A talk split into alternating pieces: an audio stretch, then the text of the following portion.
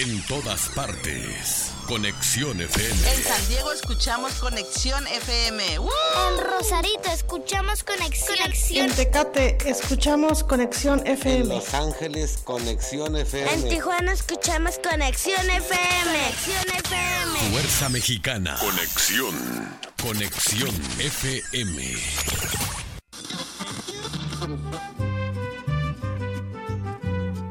Nuestro siguiente programa es un espacio patrocinado.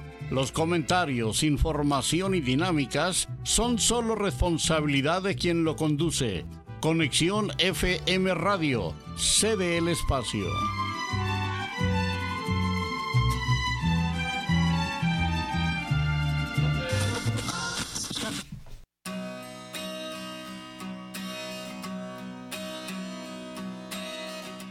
Muy buenas tardes, bienvenido a otro programa de Más de Ser Natural. Yo soy Jimmy Zúñiga, como siempre, y, y el día de hoy tenemos a un invitado especial. Tenemos a Gabriel Pérez, con maestría en Desarrollo General del Colegio de la Frontera Norte. Buenas tardes, Gabriel, ¿cómo estás? ¿Cómo estás, Jimmy? Muchas gracias por la invitación. Es un, es un honor estar contigo. No, no, no, al contrario, es un honor tenerte aquí. Este, cuéntanos un poquito acerca de ti, para que la gente te ubique. ¿De dónde eres originario? Ah, mira, este, pues siempre digo que ya la vida me transformó un poco, me está transformando, porque soy de la Ciudad de México. soy de la Ciudad de México, nacido allá. Este, estuve, pues crecí la mayor parte de mi vida allá y me mudé junto con mi esposa en el 2012 aquí a, Tijuana. Eh, venimos tanto ella como yo a estudiar nuestras maestrías en el Colegio de la Frontera Norte y ya tenemos desde el 2012 por acá. ¿En dónde estudiaste en la universidad? En la Facultad de Ciencias Políticas y Sociales en la UNAM. Ah, Ahí estuvimos. UNAM. sí. Puma. Puma de corazón. De corazón. De corazón. Sí. eh, ¿Qué fue lo que te llevó a elegir la opción a Tijuana? Mm, pues realmente fue el tema de migración. Yo me he dedicado a este tema de la migración desde la universidad, desde la carrera. Yo escogí analizar todo lo que tiene que ver con fronteras, seguridad fronteriza, política migratoria, la relación bilateral México-Estados Unidos. Y, y pues siempre esos temas a mí me gustaron. Y personalmente, yo tengo un primo que vivía aquí en Tijuana, que estuvo aquí un, par, un, tiempo larguito y él me invitó un, un, periodo vacacional y cuando llegué acá vi muchas cosas en Tijuana que me apasionaron.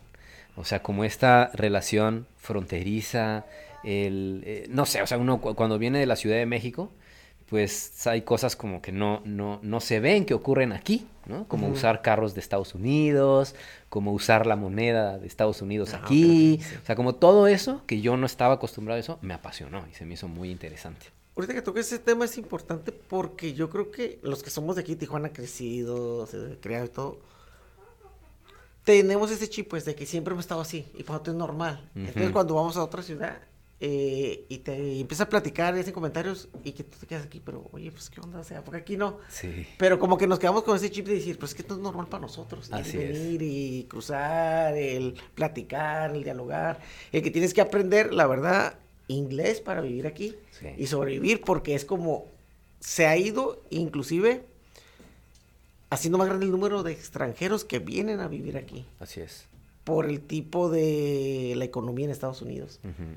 Y sí es algo interesante. Yo he estado en Ciudad de México y me tocó conocerlo. No tuve mucho tiempo, pero muy interesante. La verdad, que llegas, ver a la ciudad, te casi dices, wow. Sí, sí, sí. No, y como dices esto de eh, como el, el- la, la sociedad que vive acá pues se acostumbra a muchas cosas, pero solo el hecho, la primera vez que yo llegué a Tijuana y vi el muro, aunque yo sabía que existía y por las noticias, por la carrera, lo que sea, ¿no? Pero ya verlo, ese muro, ¿no? La primera vez sí fue muy, muy impactante. O sea, fue como, wow, ¿qué es esto? ¿No? O sea, hasta aquí, hasta estoy en el punto, aquí, el último punto de la República Mexicana. Y, y todo eso, pues eso fue lo que me atrajo mucho de, de esta, de esta ciudad. Y entonces, ¿es muy complicado entrar al COLEF? O. No, ¿No? bu- bueno. No, eh, para sí, no. cabecillas, no, sí, ¿verdad? no. Este, eh, es, es, eh, es, es demandante, sí. Eh, sí hay, uno tiene que, realmente tiene que llegar con un proyecto más o menos eh, ahí este, claro, ¿no? un proyecto de investigación. El COLEF ofrece maestrías en economía, en incluso medio ambiente, en, desarrollo, en estudios culturales, en demografía. Entonces uno tiene que llegar realmente con este interés de conocer estos temas en, en dimensiones fronterizas, ¿no? O sea, por eso el colegio está aquí, porque el objetivo es estudiar muchos temas de frontera, no limitados a la frontera, pero principalmente frontera. Este, los, los mecanismos de ingreso pues, son los exámenes, las entrevistas, este, los protocolos de investigación, ¿no? O sea, sí es exigente, sí, es difícil entrar, yo creo que depende de cada persona, ¿no? Pero sobre todo lo más importante es el proyecto que uno traiga, ¿no? El proyecto de investigación, o el tema. ¿El tuyo cuál fue en este...? El mío, eh, desde el principio, era deportación. Sí, siempre se me hizo muy interesante analizar todos estos hombres, mujeres, pero sobre todo hombres que están siendo deportados de Estados Unidos. Y, y- y bueno, el proyecto se fue, se fue mejorando con el tiempo, eh, mi proyecto de investigación, pero al inicio era ese, era como, ¿qué pasa? Mi pregunta era esa, ¿qué pasa con los hombres que vivieron mucho tiempo en Estados Unidos, que los cruzaron chiquitos, dos años, tres años, que hablan inglés perfecto, que conocen la cultura de Estados Unidos perfecta, que son mexicanos porque tienen el color de piel, Sí, ¿no? sí. Porque parecen mexicanos, pero realmente su país es Estados Unidos. Sí, Y es muy interesante eso porque inclusive hay niños, bueno, ya adultos se vienen y no hablan español. Así es. O te lo entienden porque la mamá les hablaba en español, pero ellos no lo pronuncian. Sí. Y entonces llegan aquí y se quedan así como que... Sí, o hablan con un acento Sí. marcado, ¿no? Y lo bueno que aquí los mexicanos no son carrilludos, ¿no? Exacto. Entonces empiezan a hablar y se quedan así como que... Sí. ¿No hablas español? Sí, y hay como mucho estigma también, ¿no? O sea, como mucha marca, Sí. así como palabras como el pocho, ¿no?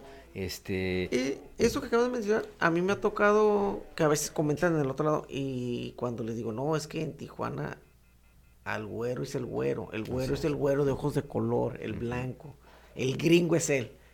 Le dije, y existe el pocho, el chicano y el latino. Así es. así, ¿cómo? Sí. sí, sí. Le dije, o sea, nada más que también a veces en el otro lado, los que nacen allá, que son de eh, papás mexicanos, pues sí, soy americano, no, soy americano. Pero tú le preguntas a un americano y te dice, no, pues él es mexicano. Sí, sí. Este lo, así lo, lo te dice, no, él es mexicano. Sí, sí, sí, sí, totalmente. Para ellos no hay así como que no es americano, dice, no, él es mexicano. Y es un problema porque a veces ellos tienen como, pues, batallan para la identidad, porque ni eres de allá ni eres de acá, a final de cuentas. Y, y fíjate que eso que mencionas, eso de la identidad, es lo que a mí se me hacía muy interesante, ¿no? O sea, como ya que son deportados, o la gente que es deportada, y, y ahora también los niños, ¿no? O sea, niños Sí. que nacieron allá, pero que son hijos de deportados Y se tienen que tienen venir, ¿no? Entonces, este, esto de identidad de yo soy de allá, este, hablo inglés, este, ¿por qué tengo que estar aquí? Sí. ¿No? O sea, muchos de los, de ya ahorita cada vez más, ¿no? Pero muchos de sus compañeros en el kinder o en la primaria hablan español, entonces ellos como que se aíslan, se retraen, no sé, son como cosas... Y Eh. curioso que antes era el típico, papá iba y tenía el hijo allá y se lo traía. Y aquí lo educaba, crecía, crecía. Ya cuando llegabas a la prepa o terminabas inclusive la carrera y empezaban a trabajar y decían, no, es que no me alcanza. Y decía, papá, no, es que tú eres del otro lado, te puedes ir. Y se iban para allá y ya se llegaban allá como en cero, como que, ¿y aquí qué? Sí. Y le dicen, ¿y tú qué? No, pues yo soy ciudadano. Pues sabes hablar inglés, ¿en qué estudiaste, trabajas? No, pues trabajé allá y estudié allá. No, pues que eso aquí me interesa. Sí, No ta- importa, tienes que empezar de cero. Eso, eso es bien interesante, fíjate, porque yo me he estado poniendo a pensar eso y eso pues, no, no, no he hecho yo un estudio ni nada, ni, ni he leído mucho sobre eso, pero se me hace interesante eso que dices, porque yo me he preguntado, bueno, a ver, hay muchos jóvenes que sus papás son de aquí, como dices, nacieron allá, a lo mejor han vivido un tiempo allá, pero como que cruzan constantemente, viven aquí, a veces viven allá, ¿no? O trabajan allá, pero no sé hasta qué punto realmente estos jóvenes, que son de ambos, o sea, nacieron allá, pero sus papás son de aquí, hablan español, inglés, no sé hasta qué punto tienen las mismas oportunidades o el mismo nivel de acceso a cosas que un americano, así como lo describiste Sí. ahorita, el güero, el güero de ojo azul o ojo verde, ¿no? Tiene. O sea, no sé hasta dónde. Aún siendo ciudadano de ciudadano allá. de allá. ¿No? Ese es, el, ese es uno de los grandes, puede decir, como complicaciones. ¿Por qué? Porque hay gente de aquí, de Mm. Tijuana, gente que nació aquí, que cruza nada más a tener los niños. Tienen visa y van y los tienen. ¿Por qué? Que porque pues es un mejor nivel de vida para ellos, un mejor futuro. Y en cuanto nace el niño que ya tiene papelito, se lo traen. Y nunca lo mandan para allá, porque también, porque dicen, no, es que si lo mando para allá, se va a hacer drogadito, se va a hacer malandro, se va- y lo tienen aquí estudiando. Y lo mandan al niño, y estudian, y estudian, y estudian. Te digo porque yo conozco gente, amigos, que así educaron a sus hijos. Y tengo un amigo en especial que su hijo tiene, creo que alrededor de 15. Y yo siempre le digo, ¿cuándo lo vas a mandar al otro lado? Dice, no, es que mi esposa no lo quiere soltar. No, es que mi esposa no lo quiere soltar. Entonces, em- apenas empezó a ir el niño, creo que ya anda como los 18, le anda pegando, a ir a estudiar inglés, porque también el inglés de aquí no es lo mismo que el inglés de Sí, allá. por supuesto. Entonces lo mandaron para allá, ¿por qué? Porque no quieren que luego existe rechazo que te digan bin- beaner. Mm, Que te, ah, es que tú hablas el inglés beaner. mm, Tú eres de allá y hablas un inglés padreado. sí. Entonces es lo que quieren hacer los papás y los mandan. Pero llegan los niños entonces le dicen, oye, ¿qué onda? ¿Y ahora qué? Y dicen, ¿qué estudiaste? No, pues que esto. Muchas veces esta gente no sabe y va al- normalmente terminando las escuelas de adultos, que le llaman eh, Mm. adult school. Y ellos reciben dinero, apoyo del gobierno mientras más estudiantes. Entonces cuando tú vas ahí y le dices, oye, ¿sabes qué? Güey, yo estudié allá y que no sé qué. Dicen, no, tienes que empezar de cero.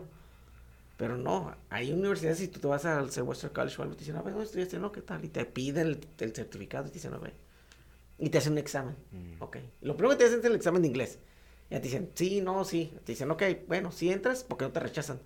Pero tienes que estudiar estas materias y aparte tienes que llevar de cajón inglés. Mm, Hasta que nosotros consideremos que, Que tú ya ya, estás listo nivel. para poder estar en un nivel universitario, X o Y, mm, y adelante. Y hay gente inclusive, y yo conozco gente, que nunca aprendió bien a hablar inglés, sabe medio escribir, pero son muy truchas. Y terminan una carrera. Y te quedas así como... Y tienen, tienen la y ciudadanía. tiene la ciudadanía. O sea, si- tú tienes derecho allá a todo. Pero hay gente que no lo sabe buscar. Y hay otra gente que lamentablemente en otras culturas son medios mm, meme y no te ayudan. ¿Por qué? Porque dicen, no, pues, este que... Sí, Y quieren que estés igual, así como normalmente ya el latino termina la high school y, y termina trabajando. Por todo, por la misma situación económica, que no alcanza, que las rentas son carísimas, que tienes, todo ya te cuesta, hasta sacar un carro. La aseguranza, los celulares. Entonces muchos jóvenes dicen, oye, yo la verdad no quiero aventarme seis años estudiando en la universidad. Me voy a la construcción y en tres, cuatro años voy a ganar 25 la hora, 30. Sí, es que eso, eso es a lo que a mí se me hace como que no conozco, no, no sé cómo esté esa cosa, pero se me hace muy interesante saber eso precisamente que estás diciendo. O sea, de los latinos o mexicanos, ¿no? Porque latinos pues, son muy amplios. Mexicanos que estudian allá, que terminan high school, acceden a más, ¿no? O sea, tienen, pueden acceder igual a como un eh, estadounidense que no es mexicano, Sí. ¿no? O sea, acceden a más, a más oportunidades, a- o llega un, como tú dices, más a dedicarse a oficios, ¿no? Construcción o este Yo creo que ahí tiene, carpintería. ahí tiene que ver gran parte la educación de la familia. Mm, Que muchas veces también la presión y también como somos, ahora sí, mexicanos, es como que el papá dice, oye, pues, pues ya ponte a trabajar, ¿no? mm, O sea, y también los muchachos entienden, ya quieren traer su carro, quieren traer a la novia, quieren salir, quieren hacer esto. Pero en Estados Unidos algo tiene que es muy considerado. Si tú eres bueno para la escuela y eres bueno, la escuela es gratis. mm, Totalmente gratis. ¿Por qué? Porque ellos saben que tú vas a aportar algo al país. mm. Y te van a ayudar con todo. Desde, este, si no tienes carro, te dan para el transporte público, te dan de comer, te regalan las laptops, te regalan todo para que tú no tengas un pretexto de no estudiar. Si eres bueno. Sí. Si eres acá como, pues, uno que le va y que ahí como que medio aprende y que no sé qué, pues, no, pues échale, Sí, paga. sí. Y, y aún así, ellos te dan un préstamo, pero te lo van a cobrar. Sí, Y si eres inteligente, no te lo cobran. Dicen, no, no importa si queda. órale. Tarde o temprano tú vas a, aportar algo aquí a, a la comunidad, al país o algo. Es algo... Sí, te- Fíjate, otra cosa también que he visto es, eh, porque conozco algunos jóvenes que ahorita están en sus veintitantos, no muchos, pero, y algo que he visto es mexicanos, ¿eh? Eh, bueno, de origen mexicano, que se interesan mucho por las instituciones policíacas o militares. O sea, he escuchado jóvenes, porque, fíjate, yo te digo, como Ciudad de México, estudiante, eh, mexicano, siempre hay esta visión, ¿no? México, Estados Unidos, hay diferencias de históricas, ¿no? O sea, siempre el mexicano es como, ah, Estados Unidos, fuchi, ¿no? Y son los Sí. contrarios y son los enemigos, ¿no? Y siempre, Nos- siempre, nos históricamente, ¿no? nos Sí. invadieron. Ajá, nos invadieron y cuando juegan México, nosotros. Estados Unidos, Ah, no. siempre es como el partido, ¿no? Bueno, entonces tiene una, esa, esa visión. Sí. Yo llego a Tijuana con esa visión. Pero se me hace interesante cuando escucho a jóvenes de origen mexicano, nacidos en Estados Unidos, que me dicen, es que yo quiero entrar al ejército. Quiero entrar al ejército de Estados Unidos. ¿no? Sí. Y yo me quedo como, ¿por qué? ¿No? Qué raro, ¿no? Pero, pero con, como mucha pasión. O sea, Sí. como con pasión así de, quiero estar en el ejército y defender eh, eh, la institución, porque es mi país. Como, eso uno. Y otro que más y más interesante, he escuchado jóvenes que se quieren, quieren trabajar en, eh, en CBP o en Ah, ICE. Sí. ¿no? O sea, los que están en las Sí, sí, en la frontera. en la frontera, ¿no? Y se me hace muy interesante, realmente se me hace muy interesante, porque mi concepción era todo lo contrario, ¿no? O sea, porque Sí. es como para el mexicano, no, la migra es la que no nos deja pasar, es la que nos golpea a los mexicanos, la que nos detiene, ¿no? Pero escuchar a los jóvenes decir eso es como, oh, qué raro, ¿no? O Sí. sea, ¿por qué los jóvenes quieren entrar ahí? ¿no? Sí. Como- Vamos a un corte comercial y continuamos con esta entrevista. Conexión. Conexión. FM, generando su señal a través de www.conexionfm.com. Desde Tijuana, Baja California, México.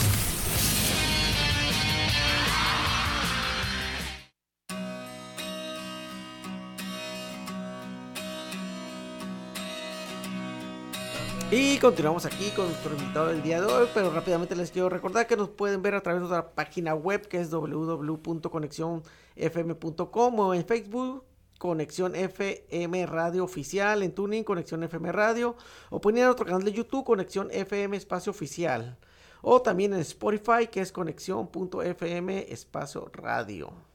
O nos pueden marcar la cabina al 664-379-2894, 664-381-6106. Si tienen alguna pregunta para nuestro invitado el día de hoy, nos pueden llamar y con gusto la contestaremos. En el corte comercial me estabas comentando de los jóvenes. Mm. ¿Sabes qué es lo que pasa? Y yo lo he vivido que me ha tocado trabajar de cerca con compañeros de algo. El otro lado, desde que tú estás chico, que yo me acuerdo en la, antes los hacían en las primarias, que te decían, saluda a la bandera y todo estaba bien. Sí. El himno nacional. En el otro lado, todos los días antes de iniciar clases, les ponen el himno americano. Mm, Y dan el God Bless America. Allá, desde chiquito, te mete el patriotismo así como con un desarmador.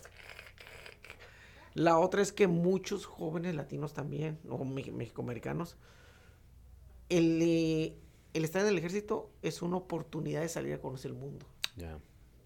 Porque viajan y tienen préstamos una muchos beneficios. El problema es cuando te sales. Mm, Así como te ayudan, así te los quitan. sí. Muchos también te dan la oportunidad que te dicen, ok, vas a entrar, entras al ejército y puedes estudiar una carrera.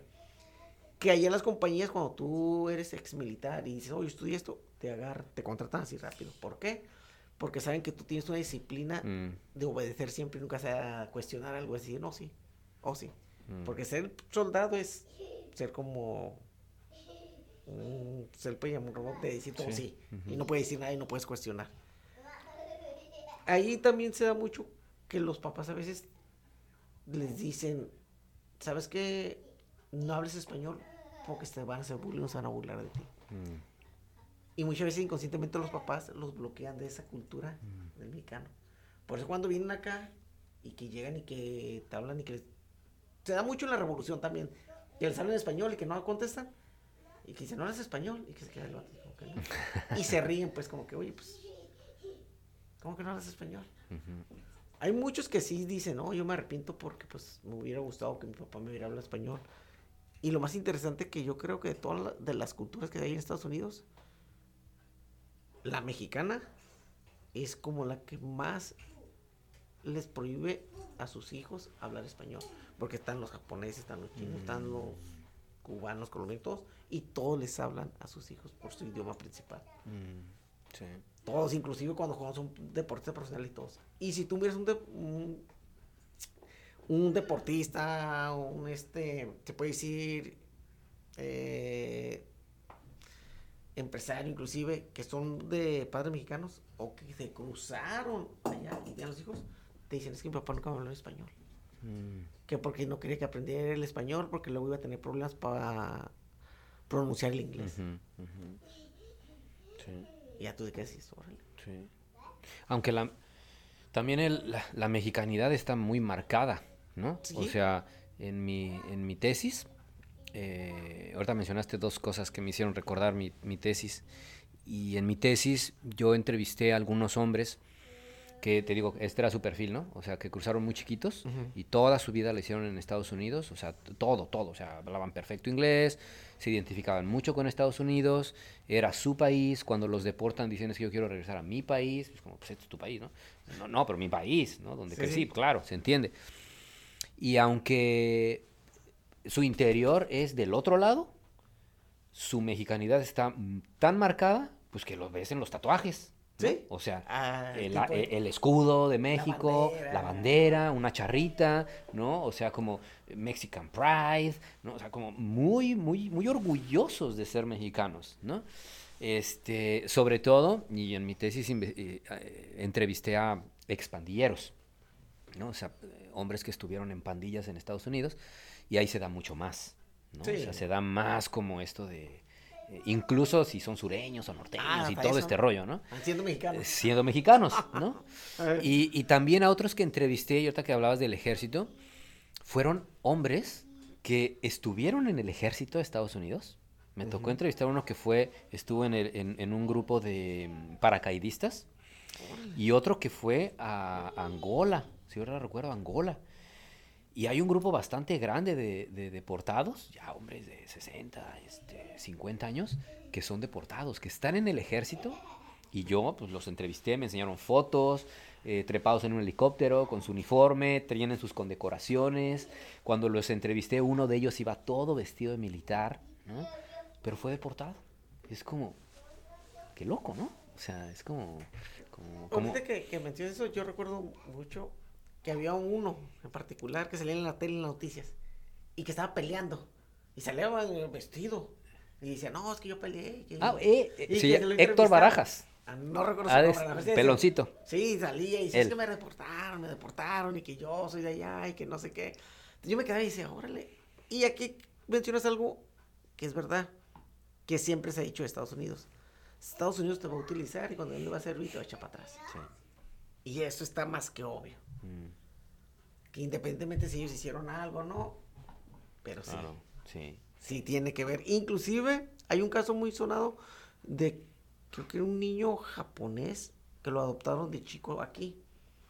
Pero cuando él se dio cuenta que no era, bueno, en Estados Unidos, cuando él se dio cuenta que, pues, que era adoptado, pues surgió la rebeldía, ¿no? Que sí, que allá, que no. Y fue tanto la rebeldía con los papás y todo, que llegó a tener un problema serio, serio, que incluso estaba en las cárceles, que no, que allá, que acá. Y hasta que le dijo, pues, ¿sabes qué? Pues es que él no es americano. A él lo adoptaron, pero se lo trajeron de allá. Pues depórtalo para allá. Y cuando lo deportan y que llega, pues no hablaba el idioma, Claro. ni la cultura, y se quedó así como que, ¿what? ¿Qué? Sí. Eso, eso pasa, eso también yo encontré en mi tesis. O sea, eh, la gran muchos de ellos, la gran mayoría de los que yo entrevisté y que sigo platicando con muchos, no sabían, fíjate, a mí se me hace extraordinario eso, pero es que sí ocurre. Ellos no sabían que podían ser deportados.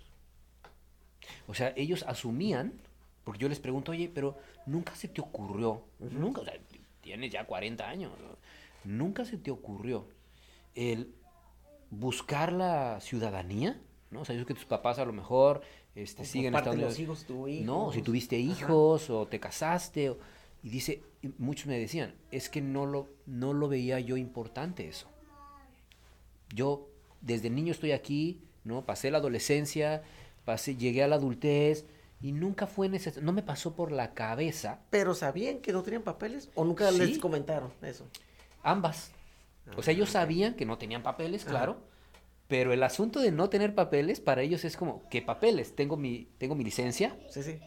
trabajo, he comprado un carro, puedo rentar, puedo hacer muchas cosas. Nunca he tenido ¿no? problemas. Nunca he tenido problemas. ¿Qué es lo que tengo que sacar? Y es como, pues la ciudadanía, ¿no? O la Sí. legalización. Entonces, eh, eh, a a mí se me hacía muy extraordinario eso, pero cuando vi que varios de ellos que no se conocían me decían lo mismo, es como, wow, o sea, qué interesante. O sea, qué interesante realmente que ellos no eh, asumían que podían estar en Estados Unidos y que no iba a pasar absolutamente nada, ¿no? Entonces, cuando cometen fallas chiquititas, Sí. ¿no? Tomar y andar manejando, este, andar manejando sin una luz, este, pasarse un alto, en ese momento es, ¿qué cree? Usted además de que se pasó un alto y viene tomado, tengo que deportarlo. ¿Cómo? Sí, porque no Sí. tiene papeles, nunca ha tenido. Pues ¿Cómo, tiene no? récord aquí, ¿no? Ajá, entonces es... O también la otra. Que salen y que salen un récord acá. Ah, tipo sí. King Kong, sí, y te dicen, oye. Sí, sí, sí. A mí me ha tocado también eso que mencionas, gente que tiene papeles, ¿eh? Y se los quitan. Residencia, y que le dicen, no, ¿sabes qué? Presta porque en vez de apoyar a- o ayudar, vas para abajo. Así es. Pero vamos a un corte comercial y continuamos.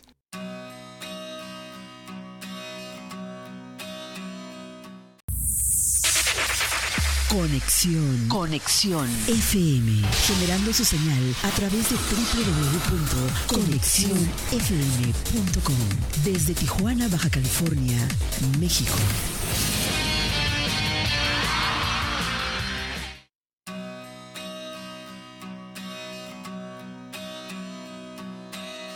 Y continuamos aquí con el día- nuestro entrevistado. Sí, así está la, la situación con nuestros, pues, hermanos, ¿no? Que la cultura, una vez entrevisté a una muchacha aquí, compañía que le mando saludos, Rosy, que ella también, este, nació allá, vino, estudió aquí, estudió la prepa, y luego creo que se puso a trabajar aquí en una maquila. Una maquiladora aquí estuvo trabajando, y hasta que creo que, pues, así como que, ¿qué haces aquí? Pues vete para allá. Y así como que, ah, ok, pues yo soy de allá, ¿verdad? Y se fue a trabajar allá. Pero sí también ella dice, es que cuando tú llegas allá, las culturas son bien diferentes, dice, aún siendo mexicanos. Dice, un Mexi- mexicoamericano nacido allá con un mexicoamericano educado acá, es muy diferente. Y un, yo tuve un muchacho que iba ahí al gimnasio y él estudió allá de chico, se lo traen a vivir acá, creo que aquí vivió la secundaria y la preparatoria, a mediados se vuelve a ir para allá y cuando venía los fines de semana decía, "¿Y ¿qué onda? ¿Cómo está allá? Dice, no, es que bien diferente. Lo ¿cómo? Dice, sí, dice, porque aquí tú para hacer algo en un salón de clases levanta la mano y pides permiso. Para entrar, toca la puerta. Y hasta que no te dice el profesor, pasa, pasas. Ahí en el otro lado no. Si tú estás ahí en clase y quieres ir al baño, te levantas y te das la vuelta y te sales. O si no te gusta la clase, te levantas, te sales, luego entras, luego sales, luego entras. Las veces que tú quieras, así como yo. yo. Mm, Dice, este, inclusive tú puedes llegar tarde y abres la puerta y te metes. mm. Dice, la, la universidad, y sí es cierto, y las universidades, dice, allá es como tipo el Secut, la pantalla, Mm, ya ves que están todos ahí arriba, y el profesor empieza a hablar. Sí. Y empieza a hablar, hablar, hablar, hablar, y, y tú apuntar. Y aquí en la universidad no. Aquí tú, tú llegas a la universidad, te sientas en tu mesabanco y el profesor te empieza a explicar. Una duda, ¿tienen duda? Sí. Sí, Sí, eso es, eso es cierto. Alguna vez en el COLEF fuimos, una profesora nos invitó a UCLA. Oh, Este, y, y pudimos ver muchos contrastes. Uno de esos era eso que tú mencionabas, ¿no? O sea, para empezar, como, es que todo, ¿no? O sea, toda la dinámica es tan distinta, ¿no? O sea, como tú dices, el, eh, el- nosotros, digo, el COLEF, ¿no? O sea, el COLEF es muy escolarizado. ¿Y qué me refiero con escolarizado? Eso, o sea, el salón, ¿no? El, el, el- el mesabanco, este, el profesor, y pregunta, y pasa lista, ¿no? Y, y como que tiene, se nos tiene que estar empujando mucho para hacer las cosas. sí. Allí en UCLA nos dimos cuenta que no. O sea, es como, usted está estudiando aquí, usted demuestra que tiene el interés de estudiar y este y si quiere bibliografía, búsquela. Este, yo no me voy a hacer como como que el profesor no se hace tanto responsable, ¿no? Sino el O responsable que es le el estés estudiante. correteando por la calificación. Eso, Profe, profe. Ocupa un puntito, profe, profe. para nada. Yo estando en la carrera, la última que estudié de nutrición en la universidad, me tocó ver compañeros, eh, y eso que ya éramos ya adultos, o que era casi la mayoría de su segunda carrera o algo, correteando al profesor para que les pusiera un punto. Yo decía, oye, esto yo lo miré en la secu, no me acuerdo. En la primaria. En la primaria, profe. Si no fuese posible, y al otro lado no. Llega. En el otro lado, llega el profesor, se mete, da la clase, se sale y se baja. Y aquí, el profesor todavía como que es compa. Sí, Sí, sí. te cotorrea, te saluda, te hace chistes. Y vas creciendo y pues, como que ya te va viendo. Llegas a un nivel de la universidad y ya platicas con él. ¿Qué, profe, qué está haciendo? Que no sé qué. Y ella no. Sí. Allá como que tiene muy pintada esa línea de que no, sabes que tú eres alumno y de allá para allá, yo soy profe de aquí para allá. Y Sí. no vamos a meternos en problemas porque luego salen las demandas. Esos, esos contrastes son, regresando a lo que me preguntabas, qué fue lo que me trajo acá a Tijuana, también esos contrastes son los que a mí se me, me, atrajeron, o sea, me, me hicieron sorprenderme de esos contrastes, ¿no? Eh, y cada vez los he visto más eh, en cuestiones educativas, en cuestiones laborales, en cuestiones este, de construcción, ¿no? Eh, o sea, cuestiones laborales, por ejemplo, ¿no? O sea, creo que en México oficios, oficios como plomería, como eh, albañilería, como este, qué sé yo, eh, construcción, ¿no? O sea, carpintería, todos esos oficios me parece que en México como que se van aprendiendo, ¿no? O sea, pues sí, uno los aprende, a lo mejor va a un curso, a lo mejor porque el papá de uno era plomero, entonces yo Y sigo, sigues ¿no? los pasos. Pero hasta ahí. Y en Estados Unidos hay desde la certificación, Sí. ¿no? Desde que puedes entrar a, una, a un sindicato o a la unión, ¿no? Y, y a mí eso, eso se me hace como tan contrastante que aún, aunque nos divide una pequeñita línea fronteriza y que muchas cosas parecen ser iguales, Sí. esas cosas son opuestas completamente, ¿no? O sea, no es lo mismo y por lo tanto, pues los salarios por eso son distintos. Y qué raro, ¿no? Por eso son frontera y... distintos, claro. O sea, realmente no. eh, yo he podido ver como un plomero aquí en Tijuana, a lo mejor sabe mucho, ¿no? Pero un plomero en Estados Unidos puede llegar a saber más, porque además está certificado, Sí. ¿no? Y busca más certificación, más certificación, y por eso puede cobrar más, ¿no? Y su trabajo es mejor. En fin, creo que todas esas cosas son como. Órale. Sí, y... ¿Cómo fue cuando cruzaste la... Bueno, llegas a Tijuana y dices, wow, diferente a México. ¿Y qué fue tu opinión cuando cruzaste a Estados Unidos? No, pues vez? fue un shock. Fue un verdadero shock. La viste el troll y todo. Sí, fue un shock. O sea, fue este eh, fue un shock. O sea, fue como literalmente pasar. Bueno, no quiero usar como comparaciones peyorativas, ¿no? Pero fue estar pasar de un desierto a una selva, ¿no? O de una selva a un desierto. O sea, ambientes completamente diferentes, ¿no? Eh, desde el pavimento, desde de el pavimento, calles. la limpieza de las calles, este, toda la, toda la infraestructura es completamente diferente, ¿no? Eh, la playa, La gente sí se para en los semáforos. ¿no? Ahí Es- están como soldaditos de que no parezca que puedas pasar, ¿no? Sí, Pasa, sí, es muy, muy distinto. Fíjate que en la, en la maestría discutimos mucho ese tema, porque algunos profesores y algunos estudiantes conciben esta zona, Tijuana, San Diego, hasta Los Ángeles, ¿no? Tijuana, sí. San Diego, Los Ángeles, como esta gran región. Y algunos consideran que es como una, eh, una ciudad-región, ¿no? O sea, como que todo eso abarca una sola ciudad. Algunos decíamos, "Mm, pues no creo que sea tan así, ¿no? Ese O sea, extremo. Pues no, porque sí hay estos contrastes y son Sí. muy notorios. Demasiado muy notorio. notorios. Es cierto, a lo mejor uno cruza incluso hasta Los Ángeles y hay lugares en donde no, uno no sabe si está en Tijuana Sí, sí, sí, hay áreas. o en Estados. Unidos. Sí, tiene que- ¿no? hay áreas. También Aquí en San Isidro, aquí en Chulavisa. Y, ho- y hoy en día más con los homeless que están ahí. Ya cruzas y lo ves y dices, acá, hijo. Ajá, Es- ¿no? es el canal. Ajá, como, no, no- no he dejado Tijuana, Sí, sigo en Tijuana, ¿no? sí, Pero sí. fuera de eso hay muchas otras cosas que dices, no, o sea, ahí eh, sí hay división. Sí, sí, sí. Y sabes también cuáles otros los contrastes y que me llama la atención es que el transporte público, que es lo Mm. mismo que aquí, la los indigentes se suben y nadie le dice nada. Eso aquí no lo hacen. No. No, aquí no lo hacen. Allá se pueden meter a un restaurante, pueden meter algo y la gente no los corre. Que porque racismo o algo, discriminación. Aquí no te van a entrar a un restaurante. Así sea el que esté en la esquina. Y te preguntan y dices, no, estos no entran. ¿A poco? no?". O sea, son las diferencias. Ujú. Tú los ves, puedes subir hasta el camión y todo, y el que va manejando no dice nada, o que dice, yo no me meto en problemas. Mm, se sube, que se sube y ya. Sí. Sí. Sí, están como más segmentados, ¿no? Sí. Porque la gente se está más segmentada. Sí, así como que, ¿qué hules que? Sí. El tema de los temas que más me llama la atención, por eso estoy invitado vez. ¿Qué piensas? Porque se ha crecido mucho la migración hacia México ya. Pues mira, mm, Y, y se da en, en gran número que mucha gente no sabe. Que en Tijuana ahí hay sectores que dicen, hay gente de Brasil, Sí. de Haití. O sea, gente que muchos dicen, yo no lo, yo lo escucho en la noticia. Sí. Pero ya preguntando y que saben. Y que inclusive gente, pues, pues si policías o algo dicen, sí, ahí por ahí si te vas hay una comunidad. Sí. Y si te vas para acá hay otra comunidad.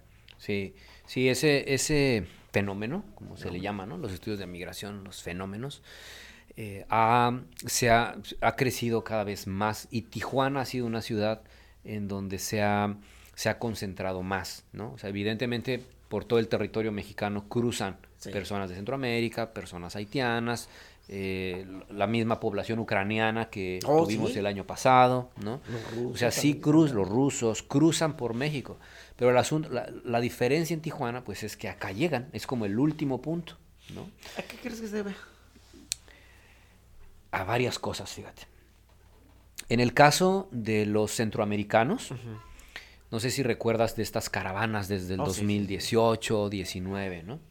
Entonces la causa de estas caravanas, pues es que desde, a- desde Centroamérica se empiezan a difundir como noticias, este, al- el- la, la voz entre la gente, ¿no? Que hay oportunidades de cruzar Estados Unidos, ¿no? O sea, la migración centroamericana tiene mucho tiempo que cruza por México. ¿A qué se debe? Pues a la búsqueda, de- en el caso de los centroamericanos, a la búsqueda de mejores condiciones de vida, ¿no? Por un lado.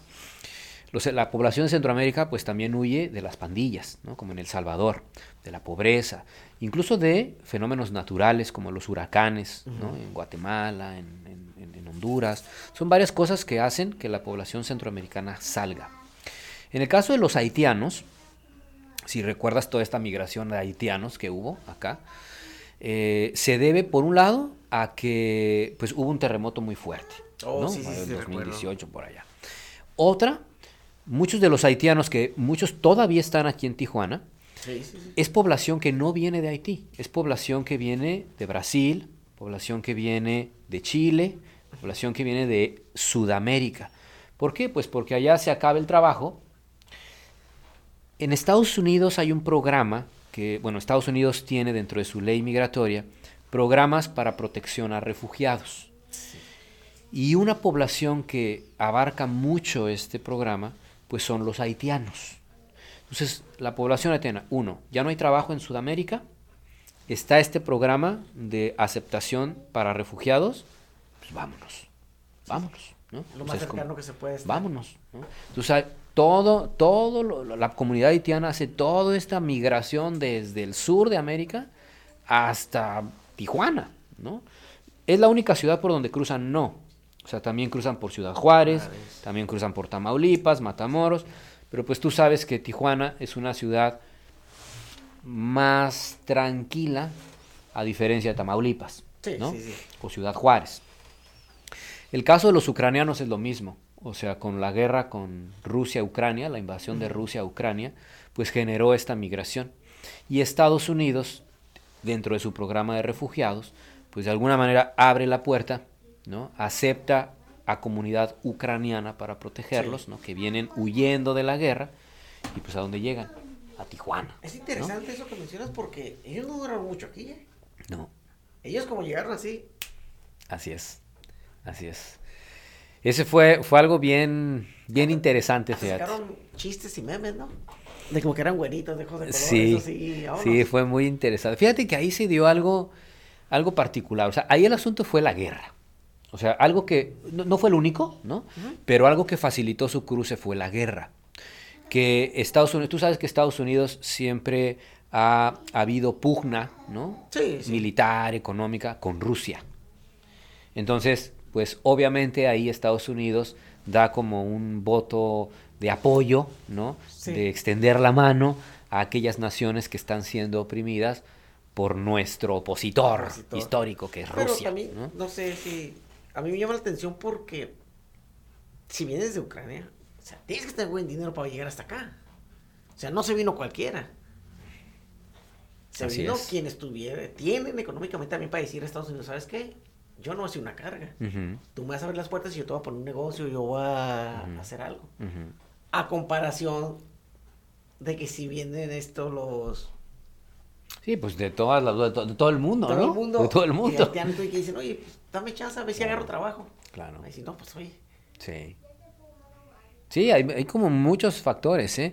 También, eh, yo, fíjate que precisamente como parte de la, pues, de la congregación en la que, en la que estoy, llegó una, una, se movieron muchos grupos eh, de iglesias cristianas, católicas, organizaciones civiles, que están en la, en la zona de San Diego, Los Ángeles, pero que están formadas por ucranianos. O sea, organizaciones de ucranianos ya en Estados Unidos, que pueden estar en eh, iglesias o en otras cosas. Y se movieron para apoyar a los ucranianos acá. Y ellos fueron los que facilitaron mucho los cruces. Vamos a un corte comercial y continuamos. Recuérdalo siempre. Tú eres el número uno. Número uno. Escuchando. Conexión. Conexión. Fuerza Mexicana. Conexión FM. Y continuamos aquí con nuestro invitado. Eh, estos fenómenos, como les llaman, eh, ¿tú cuál es tu opinión al respecto de que si México debería implementar más leyes estrictas o debe ser México el amigo Mm. De que viene si no hay problema? Porque también hay que recordar cómo se pusieron estos muchachos, la caravana, la de... ah, me fue el nombre. ¿A los centroamericanos? Centroamericanos. Cuando cerraron y dijeron, no, espérense, vamos a hacer todo organizado. Y que dijeron, no, pues a nosotros queremos pasar. Y que la justificación de ellos era decir, nosotros nada más vamos de paso. Así Mm. que déjenos pasar. Sí. Y ahí hubo sus choques. Esa es, es una pregunta que se hace mucho. Este. Y, y, pues. No es de fácil respuesta, la verdad. ¿Y por qué digo que no es de fácil respuesta? Porque. Porque de por sí es complejo. O sea, es complejo las condiciones en las que viene la gente. Es complejo eh, la posición en la que México está. Porque si tú ves la desde, desde ver un mapa, Sí. eso ya es complicado, ¿no? O sea, porque realmente estamos como en el intermedio. Estamos en el intermedio entre qué? Entre una, entre una zona donde sí hay mucha pobreza, ¿no? Hay mucha violencia, o sea, porque eso no lo podemos, no lo podemos poner en duda, ¿no? O sea, en los países de Centroamérica hay mucha violencia, hay mucha corrupción, hay pandillas, hay pobreza, hay... Eso no lo podemos discutir.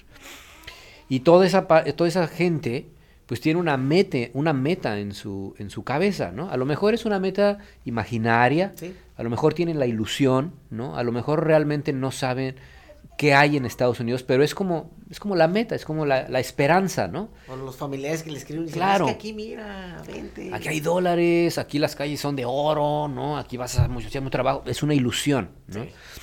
¿Cuál es lo difícil? Pues que hay un país en medio.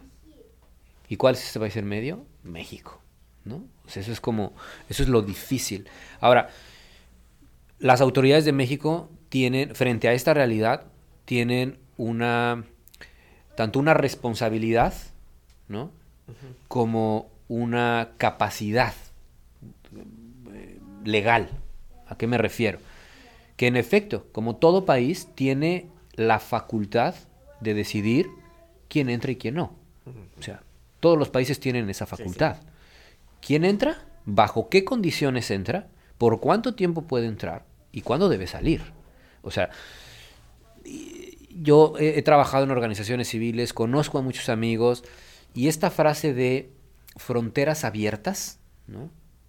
pues sinceramente a mí me parece un poco una ilusión.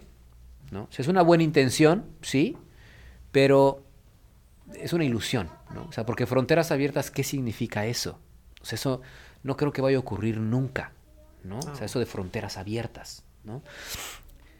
Los países tienen, como México tiene la facultad de establecer una ley, de decir, esta persona, pa- para entrar, tú necesitas presentarme una carta de trabajo, necesitas presentarme un pasaporte, una visa, qué sé yo, y te voy a dar Penales. antecedentes no penales, y te voy a dar permiso para estar, si eres estudiante, cuatro años.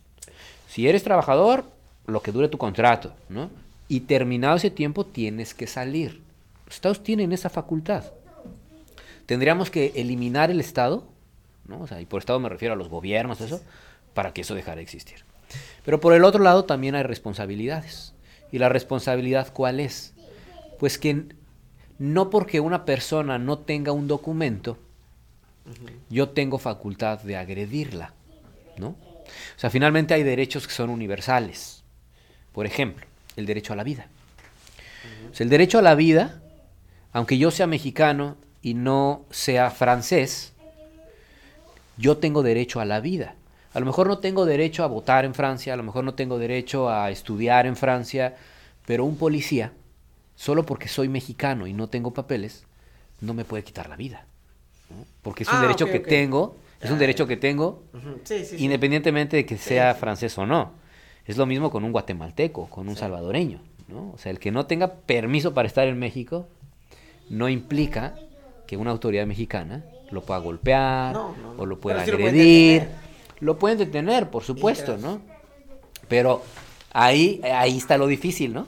O sea, lo difícil es cómo garantizar que una autoridad policíaca que detiene no lo golpee, no lo agreda, no, lo insulta. Ahí está lo difícil. No, Ahí está lo sí, difícil. Que acá en Estados Unidos también, como dicen, se Es igual. Claro, O sea, es igual, ¿no?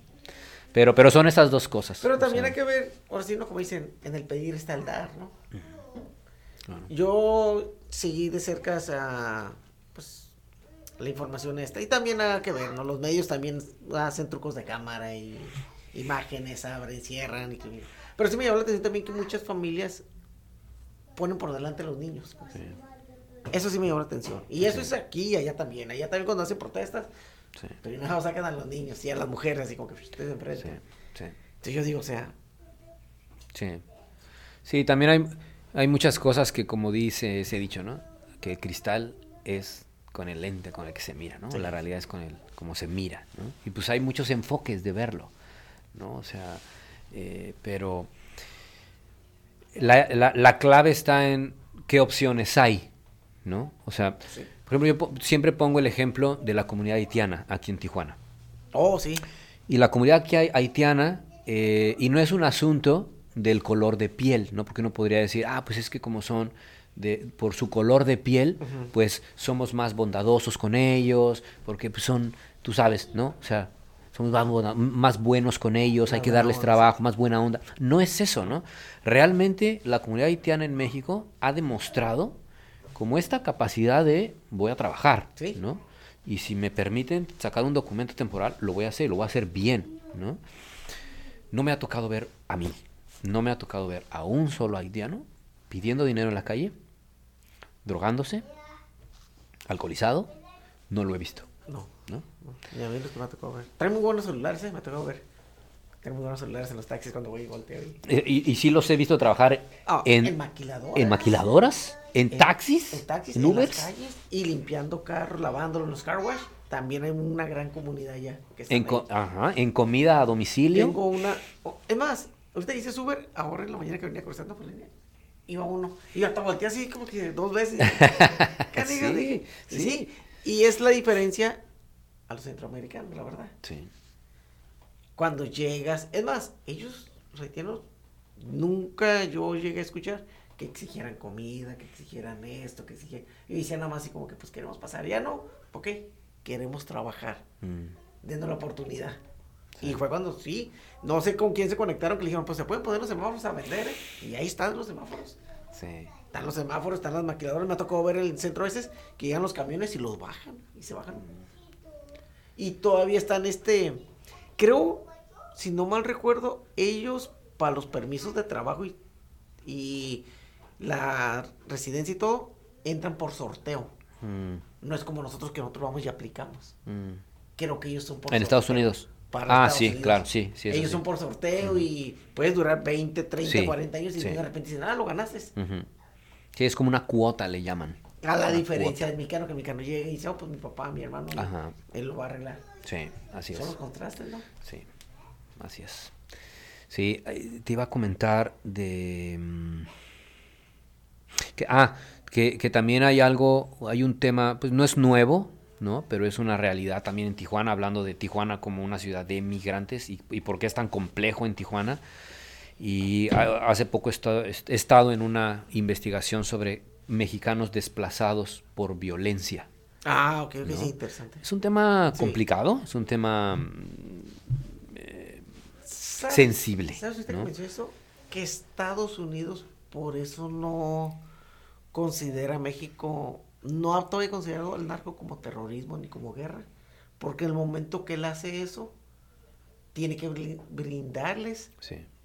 este ah Prote- sí, asilo. Asilo. Asilo. Ujú. entonces por eso ellos no lo consideran así Sí. porque si en cuanto ellos lo consideran en México eso la gente se va a dejar Sí. ir y va a decir "Ey, ¿sabes qué?". Y que muchos sí están cruzando, ¿eh? sí muchos están yendo Muchos, muchos sí están pero- recibiendo asilo por pero eso. le exigen demasiado ¿eh? yo he escuchado que se Sí. piden casi casi casi como que Sí, casi que las llamadas y el video cuando Sí, casi que tienes que llegar con la oreja en la mano y decir, mire, me la cortaron. Me la cortaron. Sí, ah ok te vamos a considerar Así es. pero pues el tiempo vuela, Gabriel.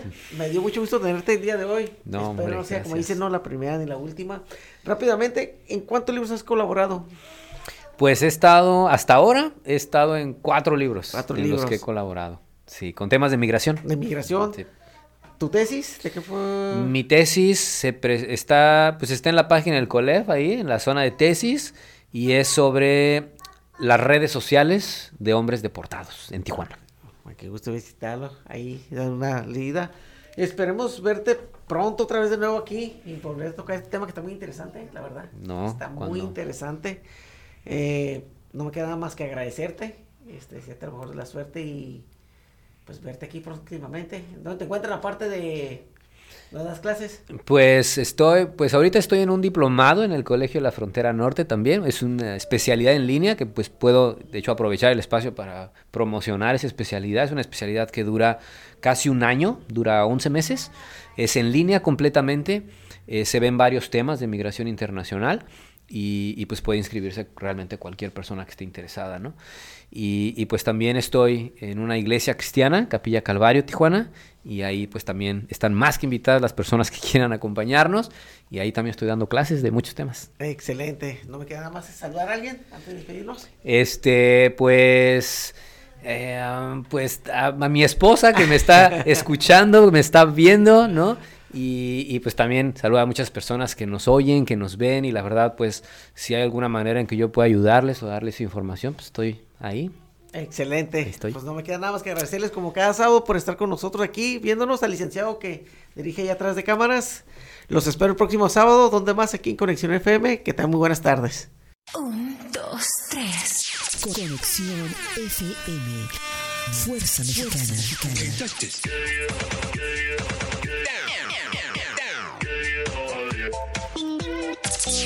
Estudios y oficinas en Boulevard Gustavo Díaz Ordaz, 12649, local 11C, Plaza Patria, Fraccionamiento El Paraíso.